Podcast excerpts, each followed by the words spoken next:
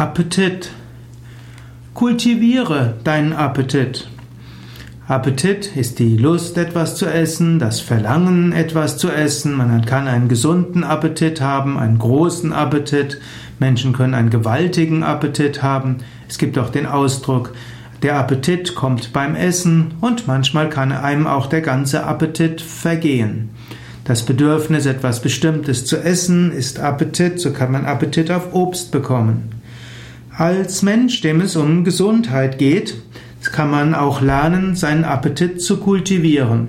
Man weiß, dass Menschen meistens einen Appetit auf das haben, was sie schon als Kind gemocht haben.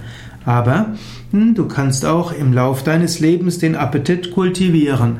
An manche Menschen lieben Süßes, manche Menschen lieben Zucker-Fett-Gemische. Die meisten Menschen lieben das, denn es gibt bestimmte Instinkte für etwas.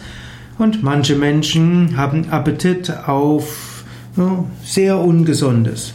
Du kannst aber auch den Appetit auf Gesundes kultivieren, indem du überlegst, was gibt es Gesundes, was täte dir gut, und dann überlegst du auf dem ganzen Gebiet des Gesunden, worauf habe ich Appetit?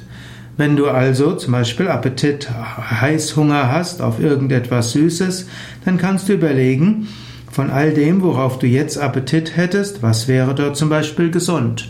Und du kannst auch dein Unterbewusstsein fragen, ja, du hast Appetit auf etwas.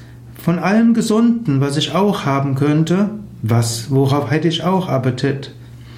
In diesem Sinne kannst du deinen Appetit auf Gesundes richten. Es kann auch hilfreich sein, mal eine Weile, zum Beispiel eine Woche lang, nur Gesundes zu essen.